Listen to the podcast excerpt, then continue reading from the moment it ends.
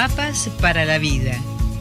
Virginia Gawel, licenciada en psicología, directora del Centro Transpersonal de Buenos Aires. Te brinda herramientas para tu desarrollo cotidiano.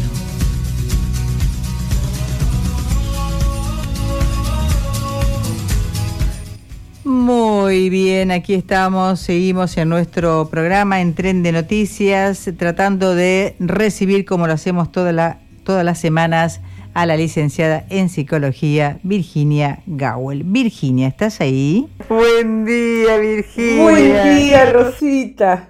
¿Se escucha? Se escucha perfecto. Maravilloso. Bueno, lo que puede la tecnología. Virginia, qué cosa, ¿no? Porque esto de, de, la tecnología quizás no sea lo más importante, aunque sí lo es a la hora de comunicarse, porque hay tantas cosas que suceden a nuestro alrededor y que uno ni siquiera puede atarlo con alambre para resolverlo. Exactamente, pero bueno, aquí estamos. Eso es lo más importante. Aquí estamos y con una propuesta que ha hecho una muchacha o una mujer que es colombiana y vive en Barcelona. Exactamente. Sí, creo que es alumna, Yanil, y me gusta mucho cómo, cómo expresa la pregunta y les aviso a quienes están en, en, en sintonía con esa columna, por el medio que sea, que lo que vamos a hablar hoy no es otras cosas que hemos hablado sobre el amor, vamos a hablar del amor de otra manera. Así que eh, atención, atención. No se parece a otras columnas que hemos hecho sobre el amor, que es un tema que siempre aparece. Así que bueno, vamos por ello. Vamos por ello. Dice, mis queridas, gracias por ser mis compañeras y de mis amigos a quienes les comparto lo que les alivie. Son como un botiquín. Siempre hay en ustedes algo para lo que duela necesito, o sea, está hablando de dolor. Sí. Como si fuéramos una aspirina, una cosa. Sí, se ve que sí, y me gusta esa imagen, ser un botiquín. Así es. De alguna manera sí. Dice, necesito hoy preguntarles, dentro de lo que hace doler, ¿qué es el amor? ¿Es una emoción? Porque a veces amamos y nos enoja la misma persona. Gracias y les mando mi abrazo, Yanil, una colombiana en Barcelona. Esto que se sintetiza bajo el título, a criterio de la licenciada Virginia Gawel, ¿amar bien o amar mal? Ahí estamos. me encanta, Yanil, cómo haces la pregunta y también la idea de que sientas que distintos temas pueden aliviar a distintas personas porque a veces hablamos del miedo, hablamos de, eh, los vínculos, del resentimiento. Creo que, como pasa con muchos, ponen el nombre y una, una palabra de lo que les esté doliendo y algo encuentran a lo largo de tantos años. Lo que hoy plantea Yanil me parece que da pie porque está haciendo una pregunta muy radical. ¿Qué es? No es me da celos, no es me produce indiferencia o tengo miedo de amar, como la última vez que, que tratamos este tema de lo, a nivel vincular. Lo que está preguntando Janil me parece que es más grande que lo vincular, aunque lo está poniendo en el contexto de las cosas que duelen, entre ellas el amor. Y si bien es cierto que mm, amar bien o amar mal nos hace provocar en nuestra vida dolor, o cuando el otro nos ama mal, me gustaría ir a la pregunta de ¿qué es el amor? porque a lo mejor alguien la está necesitando, está necesitando algo que es mi respuesta, una respuesta chiquitita, la, que puedo, ¿no? La que puedo.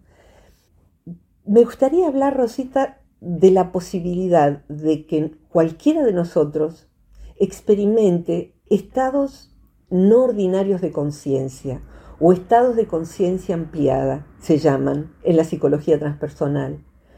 Tal vez como no todo el mundo ha escuchado desde dónde yo charlo contigo y desde dónde hablamos en esta columna, es una psicología que toma las distintas tradiciones espirituales, sobre todo de Oriente, aunque también la América precolombina, pero particularmente mi mirada ha sido puesta en el budismo, en el taoísmo, en la psicología que está detrás del yoga, y todas ellas hablan de lo que sentimos y nos pasa a los humanos que es siempre lo mismo, es decir, que el envase va cambiando según los tiempos y culturas, pero que al final, en los tiempos del Buda, o en los tiempos de Cristo, o de, lo que fuere, dos mil años o más para atrás, si vamos al taoísmo, tenemos cinco mil años de psicología, de una psicología profunda. Vamos a encontrar las mismas dificultades humanas que experimentamos hoy. Alguien las experimentó con sus herramientas de cultivo, por ejemplo, en vez de con internet que no funciona o la consola de la radio que tiene dificultades. En sí, yo y mis dificultades se llama ese capítulo, cualquiera fueran. Eh, y hoy nos pasa con el celular, pero no es distinto lo que sentimos. Son muy pocas cosas nuevas que se abren en la humanidad. Entonces, ¿qué son los estados amplios de conciencia y por qué los vinculo con el amor? Y aquí quisiera hablarle a toda persona, inclusive a la que ha amado a la persona equivocada. Porque hay veces, Rosita, en que se ha amado bien, se ha amado con devoción, se ha amado con eh, tratar de ver en el otro, aunque no lo defina así, como una partícula de vida con mayúsculas que está en despliegue dentro de esto tan difícil que es ser un humano. O sea que amar al otro cuando se trata de amor con mayúscula, si quieres, llamamos, llamemos amor con mayúscula. El amor consciente, el amor con mayúscula, eh, su práctica es bien difícil y podemos amar bien, pero a la persona equivocada. De modo tal que vamos a encontrar que vamos a sufrir por ese amor. Pero a mí mi terapeuta tantas veces me ha traído el consuelo de hacerme dar cuenta de que lo que yo diera de mucho valor, solo que estuve demasiado en todo caso dándoselo a la persona equivocada, los beneficios que saqué son muy altos porque aprendí muchísimas cosas. Hoy me quedaría menos con la persona equivocada. Eh, pero en, distintos rubros, ¿eh? no estoy hablando solamente de la pareja. Pero el amor se caracteriza por actitudes y luego diría que no quedarse con la persona equivocada, la provee esa actitud, el no dejarse a uno mismo fuera de lo que es el proveer amor.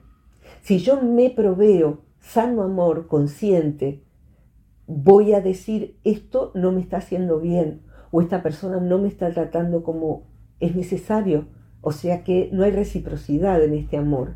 Entonces levanto mi amor de esa persona y me retiro de ese vínculo.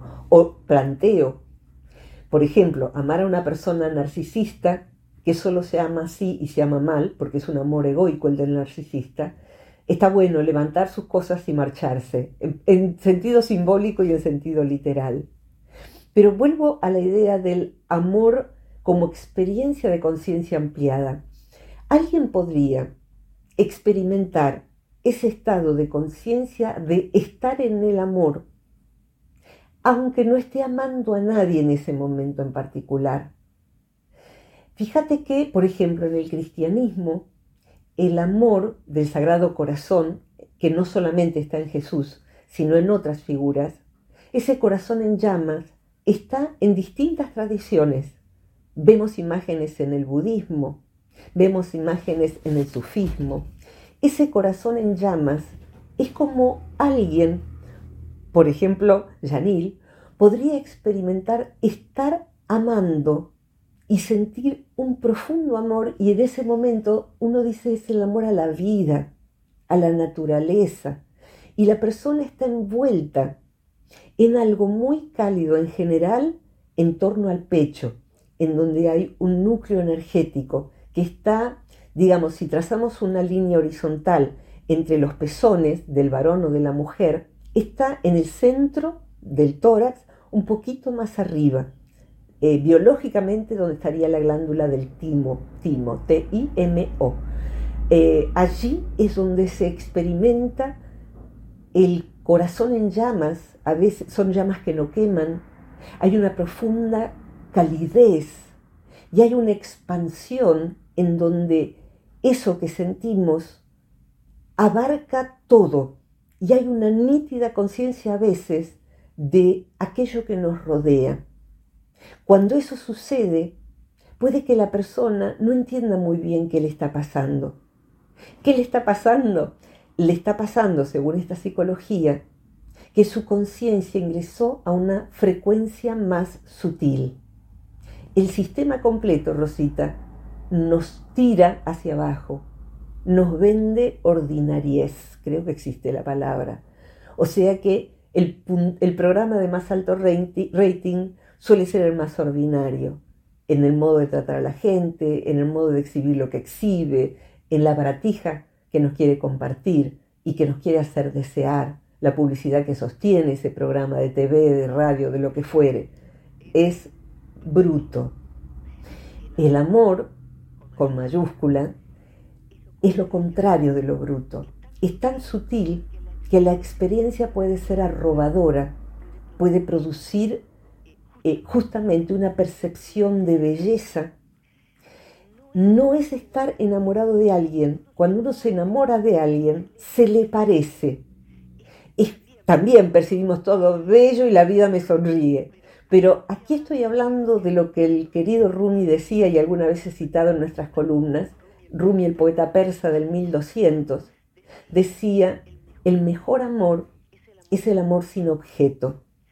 O sea, cuando amamos algo o a alguien, yo amo a mi casa, amo a mis perros. Eh, la verdad que si tengo que hablar de cuánta cosa amo, amo muchísimo, ejerzo el amor muchísimo y amo muchísima gente y cosas.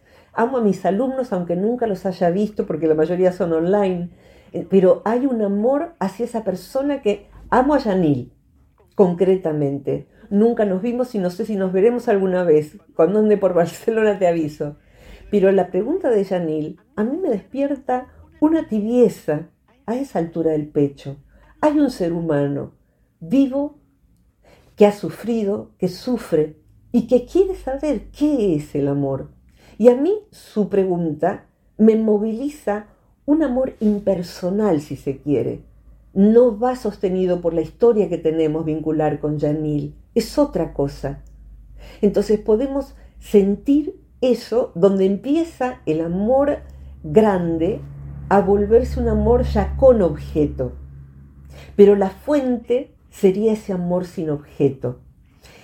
Si miramos las y enseguida te pido ayuda, si miramos las tradiciones espirituales de distintos tiempos y culturas, se coincide en eso. Fíjate, por ejemplo, que en el si vamos al, amor tal como lo, describe el cristianismo, que es lo que más hay en nuestra cultura, en, esta Sudamérica, se habla de un alto amor que se llama ágape, poco, poco dicho el ágape, que es el amor eh, profundo a que el otro despliegue su divinidad. O sea que en cada uno de nosotros, y en esto coinciden todas las tradiciones, hay una porción de la vida con mayúscula que no muere, si querés, el alma, la esencia, el atman, según la cultura, cultura de la que hablemos. Y cuando sentimos el amor grande, el amor con mayúscula, lo que sentimos es esa divinidad en estado de apertura, diría Brother David. Brother David de la Fundación Vivir Agradecidos, ahí van a encontrar mucho material de Brother David Steinrast. Él habla del amor y apertura. Mm, digo algo personal por si a alguien le pasa y que no, no está vinculado con que uno se está desintegrando, es normal que para la persona que busca desarrollar su sensibilidad aparezcan estos estados de conciencia ampliada. Y pues, a mí me ha pasado hace poquito, hará 10 días, simplemente apareció. O sea que no es algo que tampoco se pueda provocar. Yo iba caminando por mi pueblo, había sol, había personas que conozco en las puertas de sus comercios, era un día tranquilo. Y de pronto sentí eso en el pecho. Rara vez vos sabés que hablo de estas cosas ya tan íntimas, pero Janil me mueve a que le explique esto. Y es algo arrobador, arrobador, puede durar muy poco, puede durar días, es difícil que dure y hay que trabajar para sostenerlo, que dure mucho tiempo porque ahí estamos en contacto con el todo, con el Tao, diría el taoísmo. Es decir, que estamos experimentando la esencia última de la vida. Luego, cuando pasamos a amar a los objetos, los objetos serían objetos de amor, o sea que pueden ser personas, animales, nuestra, nuestra vocación, ahí es como si bajara la materia prima e invistiera a lo demás. Y ahí, cuando hacemos ese pasaje, aparece lo vincular. Y ahí sí, amamos bien o amamos mal. Amamos a las personas que corresponde o ponemos esto tan sutil en algo que no lo merecería, en alguien que no lo merecería. Sin embargo, ese ejercicio del buen amor en la persona equivocada puede dejar un entrenamiento muy valioso en lo que significa el amar. De modo tal que, con esto redondeo, cuando amamos de un modo apegado, que sería el mal amor, el amor equivocado, estamos en este mundo como seres sutiles en la experiencia de lo denso, y lo denso necesita, lo denso es el cuerpo y sus instintos, por ejemplo. La identidad en este mundo y la necesidad de estar con otros. Ahí surge el apego. Y el apego sí produce dolor. Sin embargo, aún personas, por decir comunes, que no son un maestro espiritual, que no son un lama, que no son un, monje, pueden experimentar la más alta calidad de amor. Por ejemplo, hay gente que muere en estado de amor es tan alto su nivel de conciencia, gente común, que cuando puede partir desde ese estado, impregna a las personas que le están acompañando, sean profesionales o sus familiares, sus amigos. Cito esto porque ahí el ego, que es el que interviene en el apego, queda de lado cuando esto sucede. Ya la persona está partiendo. En esta semana que pasó me compartían la partida de un, chico muy joven que estaba en coma, sus padres le estaban acompañando a partir, su hermanito menor le estaba acompañando a partir, y posiblemente las mejores palabras son te amo, gracias. Y en uno de los momentos en que le dijeron te amo, desde el estado de coma en que no hay actividad cerebral, no podría, se supone, estar escuchando y mucho menos articular el cerebro y eh, los músculos que hacen falta para emitir la voz y responder. Pero en uno de esos momentos levantó los brazos y dijo, yo también.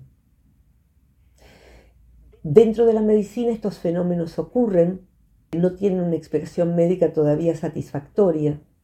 Es un fenómeno espiritual, si se quiere, que toma al reino de la materia y le hace producir experiencias que son de conciencia ampliada, que no son el del ego, que no son apego, que el apego se le parece, el apego intenso, el enamoramiento intenso, pero esto es tan grande esos padres, por amor, le están diciendo, deja tu cuerpo, hijo, duele demasiado, ya es demasiado tiempo, te vamos a extrañar, te amamos, vamos a cuidar a tu hermanito, siempre estarás con nosotros, te amamos, anda en paz.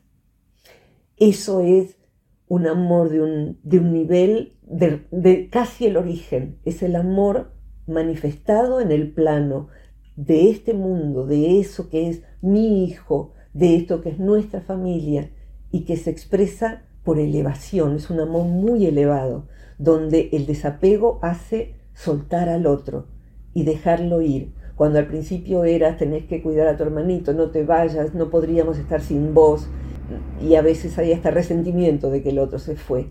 Eso es apego, pero somos humanitos y aprender a amar posiblemente, Rosita, sea por qué vinimos a este mundo, a aprender cómo se ama. Uf, no te dejé hablar en un rato demasiado largo. Sí, pero eh, yo estoy muy atenta escuchándote, Virginia y realmente me doy cuenta de la magnitud de lo que es el amor y amar de verdad, o sea, amar con un compromiso más que nada eh, sentimental, espiritual, eh, amar con toda el alma, digamos, me parece que eso es amar, ¿no? Eh, mi pregunta respecto a, a, este tema que nos propone Yanil, eh, o el abordaje que puedo dar a esta, eh, una, especie de síntesis de, de mi inquietud. Por lo general creemos saber amar. Si consideramos que en toda relación proyectamos mucho de nosotros, ¿es en ese punto que aquel a quien amamos a veces nos enoja? Y después la segunda parte sería enojarse con quien amamos. Entiendo que forma parte de ese mismo amor. Eh, está muy bueno eso, porque cuando queremos cuidar al otro, por ejemplo, nos enoja que se haga daño trabajando de más o consumiendo algo que no le hace bien. En el bajar esto al plano de lo cotidiano, de lo vincular, es muy complejo. Es más, cuando bajamos todas las palabras que pueda decirse respecto del amor sutil, del amor con mayúscula, cuando la bajamos a lo que es la codependencia, lo que es el amor que se inmola por el otro enfermizamente, se parecen mucho en las palabras. Por eso quien es codependiente y ama mal a la persona equivocada porque se está inmolando innecesariamente por ella, encuentra que las palabras amor incondicional, eh, ese sentimiento en el pecho, esa, eh, todo eso se produce, y eso lo he vivido, no me lo han contado, además de que me lo han contado demasiadas veces, cuando uno ama intensamente y, pero lo está eh, manejando mal porque se excluye a sí mismo y termina el otro manipulando al amador, por decir así, porque está amando incondicionalmente a quien no puede ser recíproco, no, no, no es merecedor de eso. Pero cuando nos va bien en la vida y podemos amar a un amigo, a una pareja, a los padres, a los hermanos, a lo que fuere, con esa calidad del amor, en, el plano humanito nos frustra que el otro no sea como necesitamos o que el otro no se cuide, pero cuando el otro no es lo que, querríamos nosotros, no es, no nos da lo que querríamos que nos dé, queremos que el otro sea distinto de quien es. Eso produce enojo y frustración, angustia, desaliento, depresión. Y ahí es que estamos ejerciendo de un modo inapropiado eh, eh, el amor para con un otro. Eh, en, esa, en esa frustración hay deseo. Y el deseo, curiosamente, no es exactamente un atributo del amor. Pero somos humanos, humanitos, entonces deseamos, deseamos que el otro me elija a mí, deseamos que el otro sea como quisiéramos que fuese, porque nosotros sabemos lo que es bueno para el otro. Pero el otro, justamente, como muchas veces hemos dicho, es un otro. Fíjate que en la fuente del amor, el amor fuente, si querés, el amor con mayúscula, pondría la palabra amor y la palabra fuente con mayúscula. Ese amor consciente, ese amor que no podemos entender desde el plano humano, nos excede totalmente. Esa materia prima de la que habla Rumi, es un recuerdo, cuando lo vuelco en el otro, me recuerda una verdad espiritual que es el origen de todo lo que puede ser eh, espiritual en este mundo. Es como la idea madre de la espiritualidad, que es que hay un todo. En el taoísmo se llama el Tao. Si hay un todo, todos somos uno. En, el nivel espiritual, en el nivel de los estados ampliados de conciencia, recordamos que todos somos, todos somos uno. De modo que amar a lo otro se vuelve natural.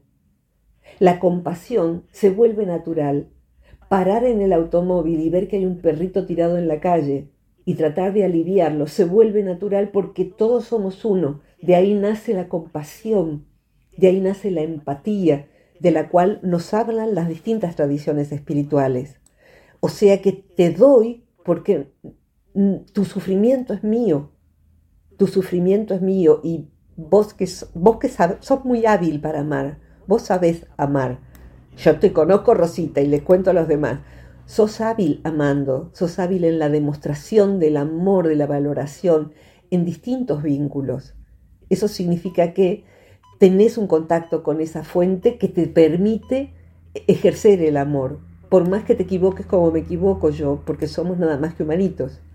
Entonces, cuando eso baja a los hechos, hace falta ir desarrollando habilidad por ese amor que es gratitud, como dice Brother David. Esa materia prima que es el amor mm, te doy porque sos parte de mí.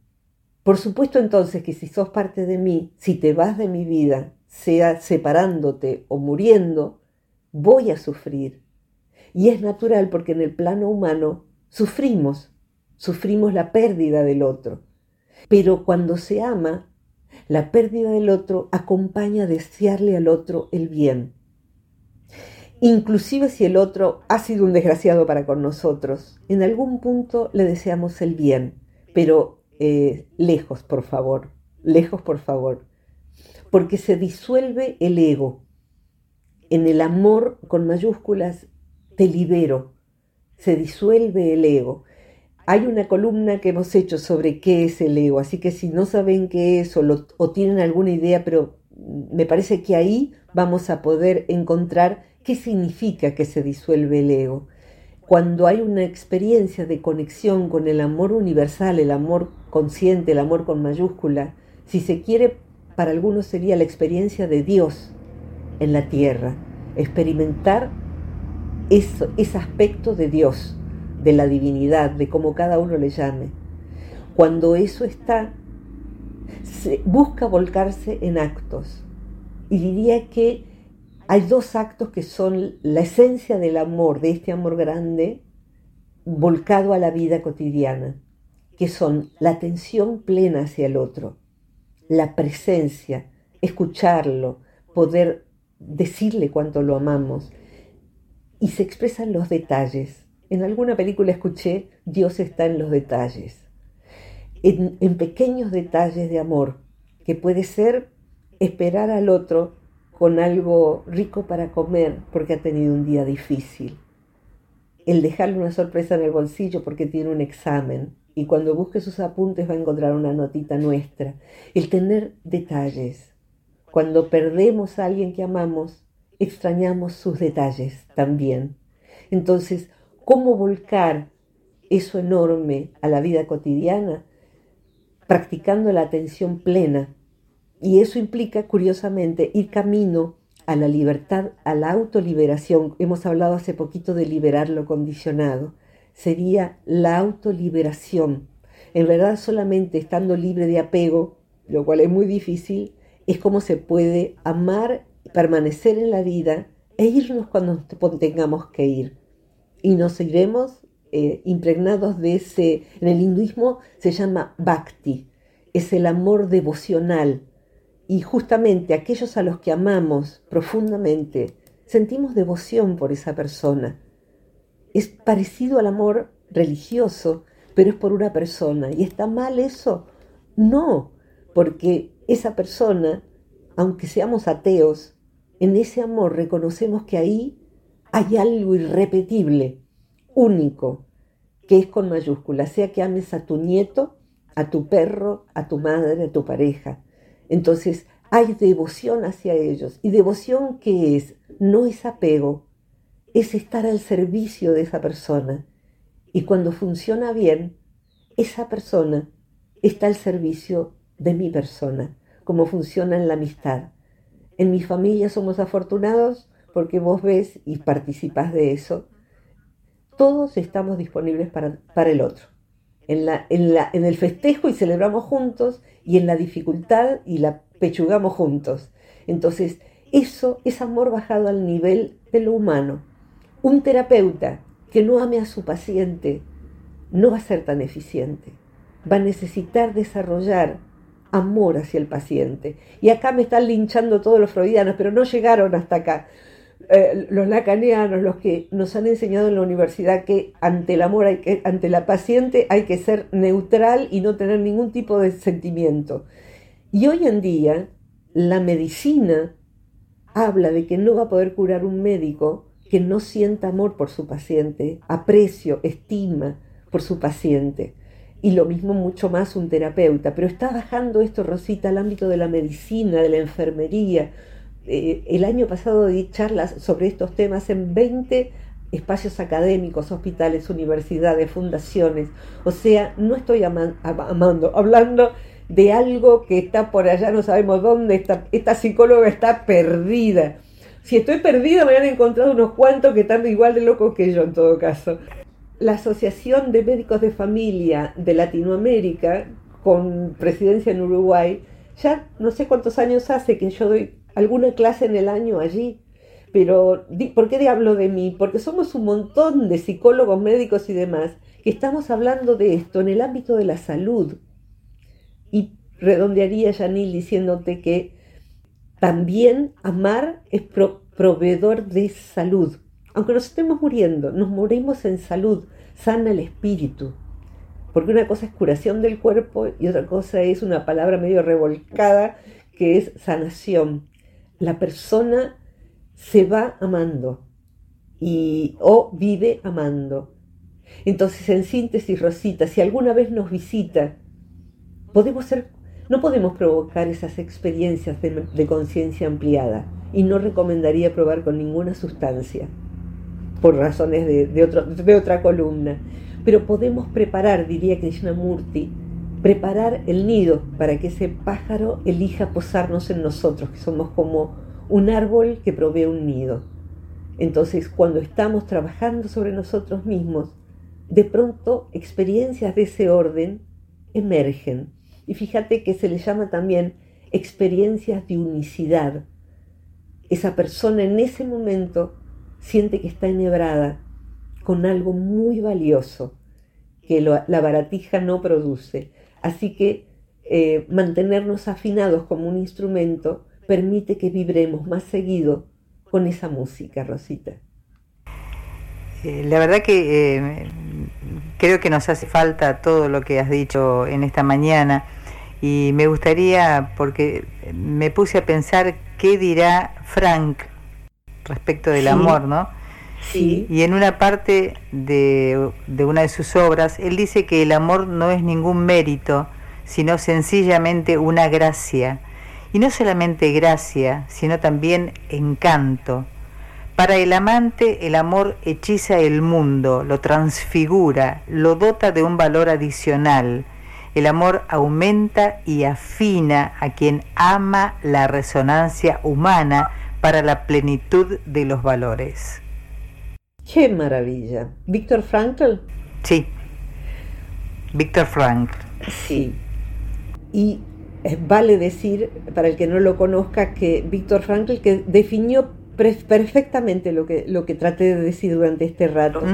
Víctor Frankl estuvo en un campo de concentración atrapado y vio morir a toda su familia y uno podría decir, y bueno, y esa persona queda destruida y sin, inhabilitada emocionalmente. No, él eligió que no, él eligió que no. Y el, el, hombre en busca de sentido es un libro que pasó por las manos de tantos buscadores como Janil que hacen esas preguntas. Te pediría que después me la mandes la frase porque da para escribirla al pie de nuestra columna en YouTube, bueno. en, todas las redes donde las compartimos. Así que gracias Rosita, no, gracias por tu aporte y gracias Yanil por una pregunta tan grande en donde perdón que fue más un monólogo que un diálogo esta vez, pero tus dos aportes son de enorme valor, de enorme valor. Gracias. Así que Rosita, ¿querés redondear y nos despedimos? Y tenemos que redondear agradeciendo como siempre a todo un equipo de trabajo que hace que esta columna llegue al mundo. Exactamente. Mario Luis Gawel sobre todo, que es quien edita nuestro sonido, mi adorado hermano eh, y tu adorado esposo. Así, es. Que, eh, por eso también Rosita está incluida en nuestra familia y, y en tan, tan enorme afinidad.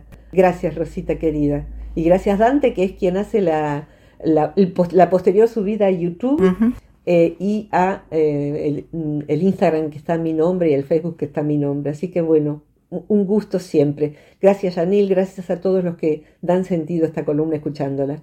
Un abrazo enorme, Rosita. Y en este caso, la que enciende la llamita, Virginia Gawel. Gracias, Cielito. Un abrazo grandísimo. Hasta la próxima. Hasta la próxima. Virginia Gawel dándole, como siempre, eh, motivo, ¿no es cierto?, a estas columnas que compartimos todas las semanas y también motivadas por las inquietudes de los oyentes y seguidores del trabajo de la licenciada en psicología Virginia Gawel. Hoy Janil preguntando cómo, es esto de amar, amar bien o amar mal. Janil, una colombiana residente actualmente en Barcelona. Para aquellos que quieran sumarse a, eh, a, los abordajes de las diferentes inquietudes, lo pueden hacer a través del más 549 2323 52 64 97. Y así llegamos por hoy al final de Mapas para la Vida.